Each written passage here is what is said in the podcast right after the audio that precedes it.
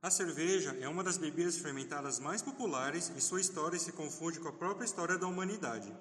O Brasil é o terceiro maior produtor mundial de cervejas no mundo e o consumo per capita do brasileiro é próximo de 48 litros por ano, sendo superior até ao leite, que é de 11 litros por ano. Afinal de contas, o que é a cerveja e quais são seus principais ingredientes? Será que beber no copo ou na garrafa faz diferença? E a espuma tem relação com a sua qualidade? Isso e muito mais no episódio de hoje. A partir de agora, te convidamos para adentrar no universo cervejeiro e explorar suas características e curiosidades. Eu sou o Billy. E eu sou a Talita. E está começando mais um Engenharia de Quê?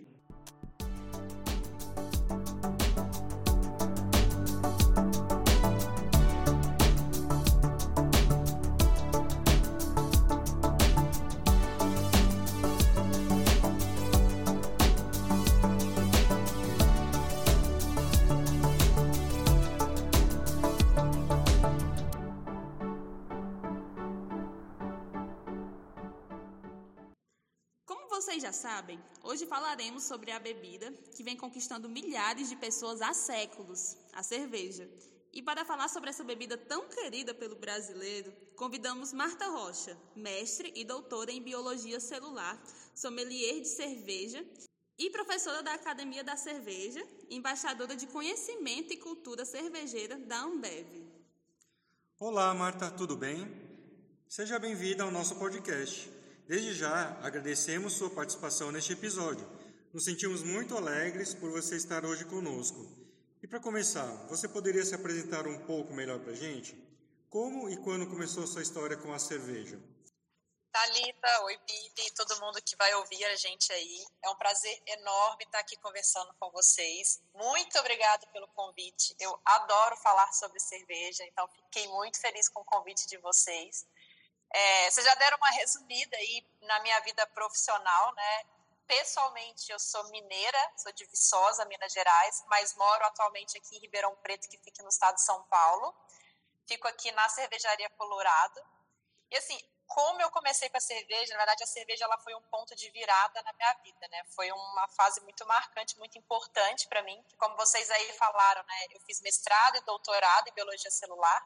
Então eu vim da vida acadêmica mas eu não me sentia muito feliz dentro da pós, assim, naquela vida de universidade. Ser professora e pesquisadora não era algo que me, me brilhava os olhos, sabe? Eu não eu falava, cara, eu vou trabalhar a minha vida inteira, eu preciso trabalhar com alguma coisa que eu goste, assim, que me dê muito prazer. Porque a gente passa a maior parte da nossa vida trabalhando. Né? E aí, quando eu defendi o doutorado, eu decidi que eu não, não ia mais seguir dentro da vida da academia ali, e aí eu falei, putz, o que, que eu gosto na minha vida? E o que eu gostava era beber cerveja. Falei, ah, acho que eu vou fazer um curso de sommelier de cerveja, nem que seja só como hobby, já que eu gosto mesmo de estudar, a gente gosta, né? Eu fiz o curso de sommelier de cerveja e saí, assim, extremamente apaixonada. Eu falei, eu preciso trabalhar com isso. O que eu vou fazer, eu não sei, mas enfim, e daí depois que eu fiz o curso, foi isso foi janeiro de 2017, eu mergulhei no mundo da cerveja total, assim, estudei pra caramba, comecei a me aproximar de pessoas que trabalhavam no meio, é, pessoas importantes do meio, né? Já que eu estava me sentindo um pouco velha para começar, eu já queria ter os melhores contatos que eu poderia ter. E aí eu fui fazendo a minha rede de contatos, estudando muito, já comecei no primeiro ano de, de curso. Eu já montei meu próprio curso para pessoas leigas de cerveja, um curso de introdução. E aí, em 2018, eu já entrei na Ambev, eu entrei lá na Colorado como sommelier de cervejas da Toca do Urso. E aí comecei mesmo a minha carreira na companhia, assim, com muita vontade. Então, dentro da Toca, eu entrei como sommelier, já virei supervisora com seis meses, mais seis meses eu virei coordenadora, já comecei a criar cursos lá dentro para cliente, conduzir as visitas dentro da cervejaria. Então, assim, eu eu não tinha hora, eu tinha hora para entrar e nunca queria sair, sabe? Eu estava com tanta vontade que assim eu me dediquei muito. E aí eu descobri que o que eu queria era ensinar sobre cerveja dentro da sommelieria. Assim. Já, eu acho que eu juntei um pouquinho da minha veia acadêmica, né? E falei, cara, eu gosto de ensinar, eu gosto de ver o brilho no olho das pessoas. E aí eu entrei para a área de conhecimento e cultura cervejeira, que foi uma área nova. A Laura, que é a head da área, ela me convidou para participar do processo seletivo, ela viu que eu tinha muito interesse. E aí agora já tem um ano e meio que eu estou nessa área. Então hoje eu trabalho com todas as marcas. A gente é uma área que trabalha aí com várias frentes, né? E uma das frentes é ensinar sobre cerveja. A gente tem várias outras frentes, mas uma delas é conversar um pouquinho sobre cerveja. Então, assim, acho que eu já falei demais, né? Mas, resumindo, esse foi o meu ponto aí de virada com a cerveja é, do doutorado para o curso de sommelier. Inclusive, eu te conheci por meio de um curso, mas foi bem curtinho, ele foi só de cinco episódios. Acho que foi curso do urso, né? Eu não tô nem me lembrando muito, mas foi algo parecido com isso. Sério, eu me apaixonei, foi muito perfeito, né? Aí a Marta, ela estava apresentando lá e, e entrevistava também alguns convidados e, sério, muito, muito bom o curso, perfeito. E, gente, assim, não precisa nem ter muito conhecimento na área para entender, né? A forma que, assim, a forma que vocês falaram foi, foi bem acessível, foi muito bacana. Gostei demais. É, essa é a ideia, viu? A ideia é que pessoas que realmente não entendam possam começar a entender sobre cerveja, porque o brasileiro bebe muita cerveja, mas ainda conhece muito pouco sobre cerveja. É engraçado isso, né? Às vezes o brasileiro sabe até mais sobre vinho do que sobre cerveja. Então, para dar início à nossa entrevista, Marta, conta pra gente qual é a definição de cerveja no Brasil e quais são seus principais ingredientes. Bom, se a gente for pegar legislação, né, a gente vai estar tá lá, vai estar tá escrito que cerveja, ela é uma bebida fermentada por leveduras cervejeiras, principalmente aí as Saccharomyces, e a, essa fermentação ela é do mosto cervejeiro. Né? O mosto cervejeiro, para produzir, né, tem aí um processo produtivo, mas ele é composto por água, malte de cevada e lúpulo. Sendo que esse malte de cevada, a parte dele pode ser substituído por outro tipo por malte de outro cereal ou por algum cereal não malteado. Tá? Então, esses são os principais ingredientes para se fazer cerveja: água, malte de cevada, lúpulo, levedura e eu sempre falo que tem o quinto ingrediente, que é a criatividade.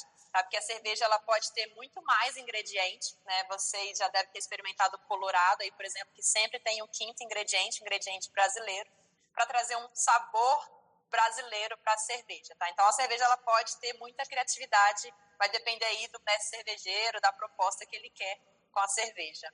Marta, em relação aos ingredientes, eh, você poderia citar um exemplo prático de como eles interferem nos aspectos sensoriais da cerveja, assim, por exemplo, na cor, no sabor ou no aroma? Sim. É, desses quatro ingredientes que eu comentei com vocês, todos eles vão trazer alguma característica. Na verdade, a água, durante muitos anos, influenciou né, no sabor, no aroma da cerveja. Inclusive, muitos estilos de cerveja se originaram conforme a característica da água da região.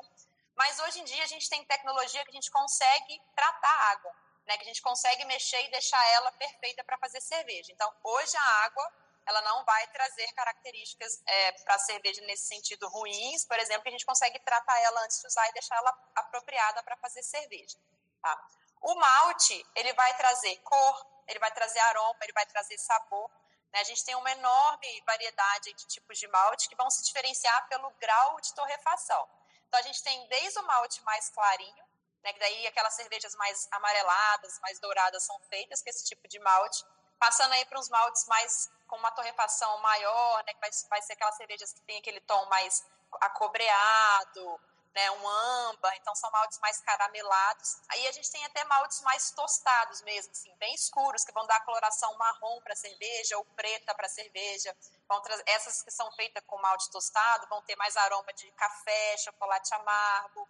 Os maltes caramelados né, vão trazer esse aroma e sabor de caramelo, de biscoito.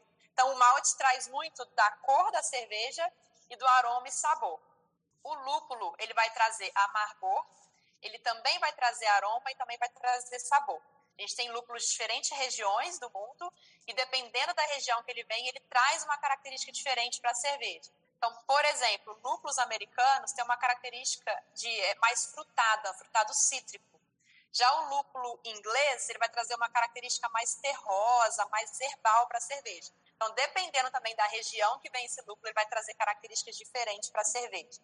E dependendo do tipo de levedura que vai ser utilizado, também traz características. A gente tem leveduras que têm um perfil mais limpo, que a gente chama, daí ela não vai trazer muita característica de aroma e sabor. Mas a gente tem leveduras ales, por exemplo, as belgas, que trazem bastante característica frutada, condimentada para a cerveja.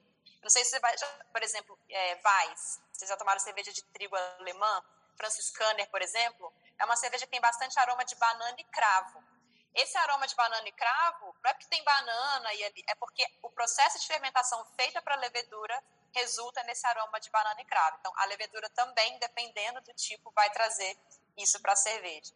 Legal, Marta. Aí sobre essa questão da, da, levedura, eu lembrei agora de uma cerveja que de vez em quando eu vejo comercial, sabe, na TV, e ele enfatiza muito a, a cerveja com levedura holandesa, né?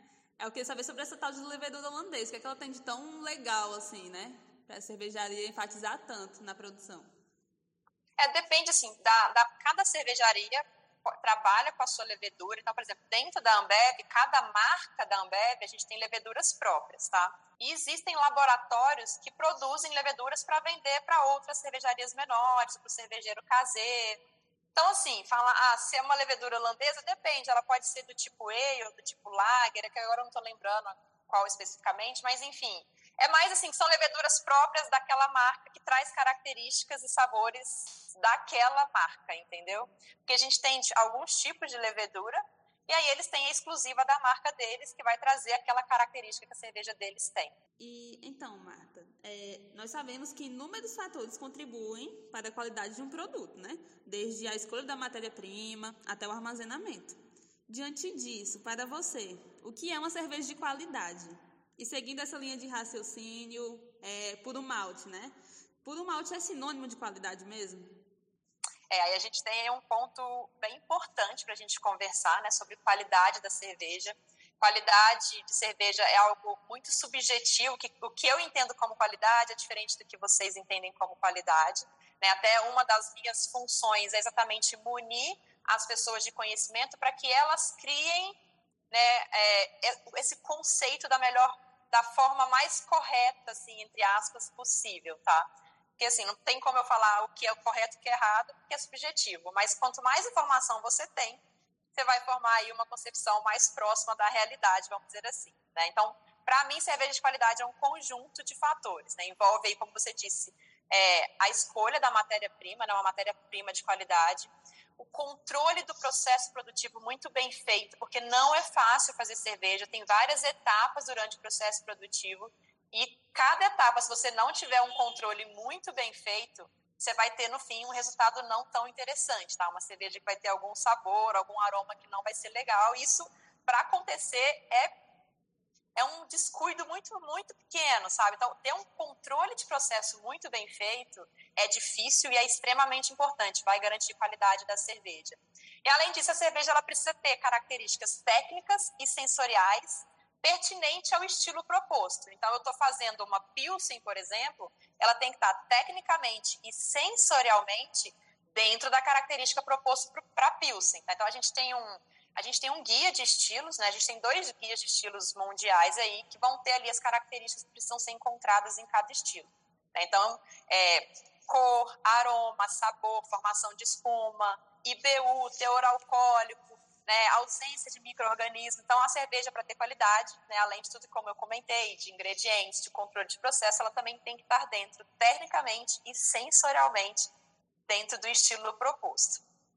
E aí você comentou sobre cervejas puro malte e qualidade, né? Infelizmente, a gente teve aí um bombardeamento do marketing na cabeça das pessoas, associando qualidade à cerveja puro malte, tá? E na verdade isso não não tá certo.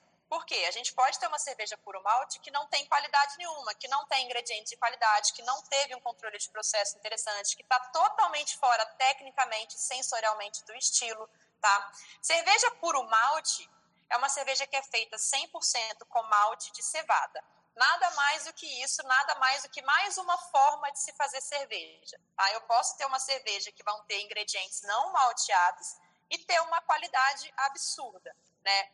O que vai mudar é o que, que eu quero com a cerveja e qual estilo eu estou fazendo. Então, por exemplo, colocar milho numa cerveja, o milho é um cereal que tem baixa quantidade de proteína.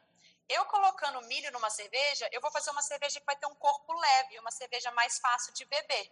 Se eu quero uma cerveja mais encorpada, cremosa na boca, eu posso utilizar trigo, eu posso utilizar centeio, né, que são cereais que têm alta carga de proteína e vai trazer corpo para a cerveja. Então, a utilização de malte ou de cereal não malteado ou de outro tipo de malte que não é de cevada, vai depender do que, que eu quero com a minha cerveja e qual estilo eu estou fazendo. Tá? Então, assim, não, se vocês pararem para pensar, não faz sentido nenhum associar puro malte com qualidade. Assim, não sei se eu fui clara, mas é um, é um pouco disso. É, essa composição dos cereais que são usados na cerveja, ele casa muito com o conteúdo que a gente estuda, né, na engenharia de alimentos. É muito interessante mesmo isso aí. Bem na nossa realidade. Sim, ao longo dos anos, o mercado de cerveja se reinventa cada vez mais e inova com os processos e ingredientes. E faz com que a gente tenha uma quantidade muito grande de tipos de cerveja, né?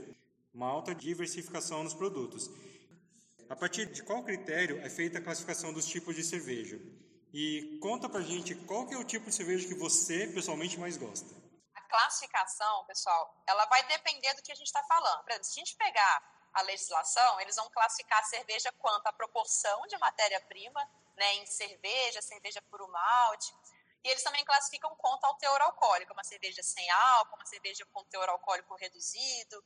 Mas quando a gente vai ensinar sobre cerveja no nosso curso, a gente fala muito sobre a classificação quanto ao tipo de fermentação, quanto aos estilos de cerveja e as escolas cervejeiras. Tá? Então, assim, é um pouco confuso à primeira vista, mas à medida que a gente vai tendo mais contato com cerveja, estando um pouco mais, isso vai ficando mais claro na cabeça. Então, por exemplo, quanto ao tipo de fermentação, a gente tem três tipos de fermentação. A gente tem a fermentação ale, que são é, cervejas que vão fermentar com a levedura Saccharomyces cerevisiae. E essa, essa levedura, ela fermenta em temperaturas um pouco mais altas do que a lager. Então, ela fermenta aí entre 15 e 23 graus, mais ou menos. E essa fermentação dá origem às famílias de cerveja ale. A gente tem a fermentação lager, que são as Saccharomyces pastorianas que a gente utiliza, e elas fermentam em temperaturas mais baixas do que a ale. Então, aí entre 7, 13, 14 graus mais ou menos nesse, nessa nessa faixa. E aí vão dar origem, então, às cervejas da família Lager. E a gente tem o terceiro tipo de fermentação, que é a fermentação espontânea. Essa fermentação a gente não faz, não faz aqui muito no Brasil, os belgas utilizam muito, tá? São fermentação em tanques abertos, e são leveduras e bactérias que estão no ambiente que fermenta essa cerveja. E aí vão dar origem, então, às famílias de cerveja de fermentação espontânea. Então, a gente tem esses três tipos de família, e dentro de cada família dessa, a gente tem os estilos de cerveja. Tá? Então, assim, a gente tem mais de 120 estilos já catalogados, distribuídos entre essas três famílias. E aí, para complicar só um pouquinho mais, a gente tem esses estilos dentro das escolas cervejeiras. Então, a gente tem quatro escolas cervejeiras: a gente tem a inglesa, a belga, a alemã e a americana. Então, cada uma dessas escolas tem os seus estilos. Então, a gente classifica um pouco disso: família, estilos, escolas cervejeiras. O que acontece, por exemplo, uma muita confusão que as pessoas confundem, por exemplo, Pilsen tá dentro da é um estilo que está dentro da família das Lager. Então toda Pilsen é uma Lager, mas nem toda Lager é uma Pilsen. Né, que todo mundo fala, ah, eu estou tomando uma lager, estou tomando uma lager. Tá, mas qual lager que você está tomando? A gente tem vários estilos dentro da família de lager. Né? Então, como eu disse para vocês lá no início, as pessoas ainda conhecem muito pouco sobre cerveja. Então, a gente tem mais de 120 estilos. Quantos estilos normalmente as pessoas conhecem? Vocês, quantos estilos de cerveja vocês já ouviram falar? Ah, eu só conheço Fala pra Pilsen. mim. Pilsen? Sério, só a Pilsen. Pilsen, Weiss, Lager, Weiss. Ale, Indian Pale Ale, mas Exato. não muito então, mais ó, do que isso. Pils, Pilsen, Weiss, você falou a India Pale Ale, que é a IPA, né? São estilos. Mas a Lager, como você comentou, é família, né? Então, a Pilsen está dentro de Lager, é uma família. Então, assim, é um pouco complicado, mas aos poucos a gente consegue ir esclarecendo isso para as pessoas. Ok, perfeito. Marta, uma dúvida que muitas pessoas têm é quanto à embalagem, né?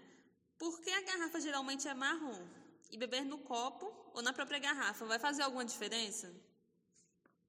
Boa pergunta. Tá? Por que, que normalmente a garrafa é marrom? Vocês lembram que eu comentei que um dos ingredientes da cerveja é o lúpulo, né? Lúpulo é uma planta e o que a gente utiliza para fazer cerveja são as flores. E eles são altamente sensíveis à luz, tá? Então, o que dá amargor na cerveja é o alfa-ácido que tem no lúpulo. E esse alfa-ácido, ele é sensível à luz. Então, quando tem contato com a luz, ocorre uma reação de fotólise e aí vai dar um sabor que não é e um aroma que não é tão agradável para a cerveja. Então, por isso que normalmente as garrafas elas são marrom, porque a garrafa marrom ela reflete a maior parte da luz. Não reflete 100%, tá? Mas reflete a maior parte da luz. Já as garrafas verdes transparentes não refletem tanto. Então, essas garrafas precisam ter um cuidado muito especial na hora de armazenar elas. Elas não podem ficar expostas à luz. E não é só luz solar, não, tá? A luz de dentro de casa já, já é o suficiente para deixar essa reação de fotólise. Então, por isso que a maioria são garrafas marrons. E aí você perguntou se beber no copo ou na garrafa faz diferença. Tá? Então, aqui eu já falo, existem duas situações. Beber cerveja, existe degustar cerveja. Beber cerveja é que se a gente vai batendo um papo, vamos tomando uma cerveja, a gente tá, a cerveja é secundária. O importante é que a gente está aqui interagindo. Tá? Isso aqui eu estou bebendo uma cerveja. Quando eu vou degustar uma cerveja, a gente vai utilizar os sentidos, tá? Quando eu vou degustar, a gente vai fazer uma avaliação sensorial. Então, degustar cerveja, eu utilizo os sentidos, os cinco sentidos literalmente, né? Visão, audição, olfato, paladar, a gente utiliza todos. E aí faz diferença se eu botar num copo ou numa garrafa. Se eu for só beber, vamos tomar aqui, estamos numa balada, pega tua long neck e seja feliz. Mas você vai degustar uma cerveja, você precisa colocá-la num copo e transparente. Porque você vai precisar ver coloração, formação de espuma, aroma, né? Não tem como você pegar numa garrafa e ficar sentindo muito ali, você precisa girar para poder volatilizar. Então, faz diferença se você quiser degustar e conhecer tudo que uma cerveja pode te entregar é importante que você faça isso num copo. Essa parte dos sentidos, Marta, falou, você falou que usa os cinco, né? Na questão da audição, como é que a gente usa na análise sensorial? Exatamente. Quando a gente vai analisar uma cerveja, primeira, o primeiro sentido é a audição. Por quê? Eu preciso ouvir se ela fez aquele barulhinho, sabe? Quando a gente abre a lata ou a garrafa, ali já indica para mim se a cerveja estava bem vedada ou não. Se ela não fizer esse barulho, significa que ela não estava bem vedada, saiu o gás carbônico entrou oxigênio, provavelmente você já vai ter uma cerveja oxidada já fora de padrão. Então é o primeiro sentido. Aí depois a gente passa para a visão, para avaliar a cor, formação de espuma, depois olfato, para a gente avaliar os aromas da cerveja, paladar, que a gente vai avaliar sabor, gosto básico, né? E, e o tato também é no paladar, então o quinto é o tato que a gente vai avaliar textura, o corpo da cerveja, a refrescância da cerveja. Então a gente faz toda essa análise numa degustação. É, Marta, como a gente falou aí, realmente existem muitos tipos de cervejas, né? É, eu acho que o papel do sommelier é muito importante e é uma das profissões mais interessantes que existem. E quando a gente fala em sommelier, o pessoal logo pensa em vinho, né? Acho que um sommelier é só de vinho. E não, né? Tem que ter conhecimentos gerais sobre bebidas alcoólicas e não alcoólicas. Aí, diante disso, qual é a formação necessária para ser um sommelier? Você acha que qualquer pessoa pode ser um? ou precisa ter algum tipo de habilidade, dom, talento. E se a pessoa não tiver esses, essas habilidades, podem ser desenvolvidas? Eu gostei que você falou que é uma das profissões mais interessantes que existem, né? Eu sou suspeita porque eu escolhi isso a dedo, né? Eu amo, realmente acho que é muito interessante, mas se vocês estão falando, então eu também acredito. É o seguinte, gente, a formação do sommelier, na verdade, ele é por área, então não de forma geral. Então, eu, por exemplo, fiz o sommelier de cerveja. Mas existe o sommelier de vinho, né? Daí é um curso específico para isso. Existe o sommelier de cachaça. Esses dias eu vi que abriu uma turma no Brasil de sommelier de gin. Né? Então, tem o sommelier de água, né? Então, tem um curso só para ser sommelier de água. Então, é, é ver qual área que você quer fazer e estudar. Eu fiz o de cerveja, mas eu fiquei super curiosa para fazer o sommelier de gin. Então, assim, já está na minha, no meu planinho. Próximo sommelier que eu quero fazer é o de gin. E aí, gente, de forma geral, é estudar é muito estudo e treino, né? Então, treino de olfato e paladar. Você não precisa ter nenhuma habilidade específica, mas é muito importante que você tenha repertório. Né? Então, que, se você não tem repertório, é importante que você crie esse repertório sensorial.